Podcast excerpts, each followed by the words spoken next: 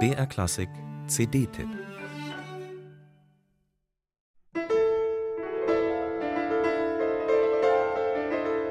Das Lied von der Erde ist ein ganz besonderes Werk von Gustav Mahler. Ob er den Liedzyklus tatsächlich vor seine neunte Sinfonie schob, weil er Angst vor einer neunten hatte, über die mancher seiner Kollegen Beethoven, Schubert, Bruckner nicht hinausgekommen war? Gut möglich wäre es. Wenn Mahlers Neunte gern als Werk des Abschieds bezeichnet wurde, so gilt das für das Lied von der Erde gewiss. Nicht nur, weil sein letzter und längster Satz ausdrücklich der Abschied heißt.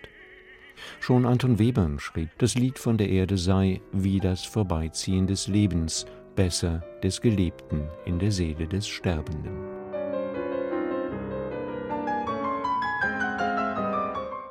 So lässt sich das Lied von der Erde zweifellos hören, und dieser Aspekt des Werkes tritt in der Klavierfassung noch sehr viel plastischer und klarer hervor. Dieser Fassung fehlt alles Süffige, auch Besänftigende, das Malers wunderbarer Orchesterklang bietet.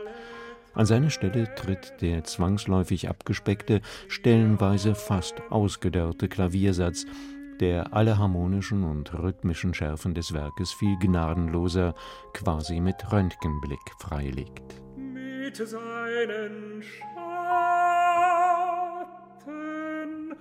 die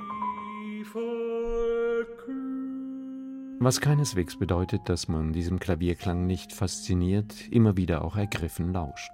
Man tut es ganz sicher, wenn er so farbig, lebendig, zugleich mit so unerhörter Klarheit und Präzision geformt wird wie von Gerold Huber.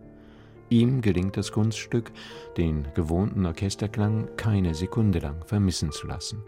Eine pianistische Meisterleistung, die diese Fassung als absolut eigenständiges, für sich stehendes und gültiges Werk erscheinen lässt.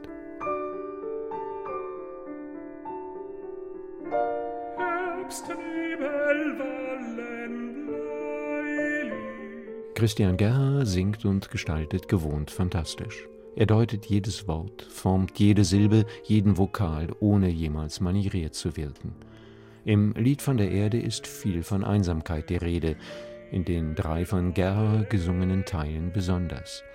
Und er macht diese Einsamkeit hörbar. Sein Abschied ist ergreifend.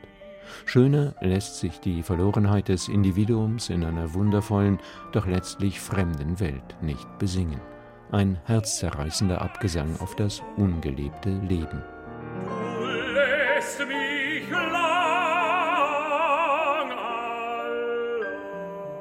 Piotr Bitschauer übernimmt mit überragender stimmlicher Brillanz und Kraft dabei hochkultiviert die Rolle, die Mahler diesem Gegenpart zudachte. Er erzählt von überschäumender Lebensfreude, die so schnell in Verzweiflung umkippen kann. Aus Betschawas Version des Pavillons aus Porzellan spricht die reine Lebensbejahung. Er singt das hohe Lied auf die Freundschaft und das Glück. In dem Häuschen sitzen Freunde, schön gekleidet. Wer einmal eine Stunde intensiv über sein Leben, über dessen Sinn, über unsere Welt insgesamt nachdenken möchte, dem sei dieses Album wärmstens ans Herz gelegt. Bei aller Traurigkeit inspiriert es ganz enorm dazu und ist zugleich ein tiefer Trost.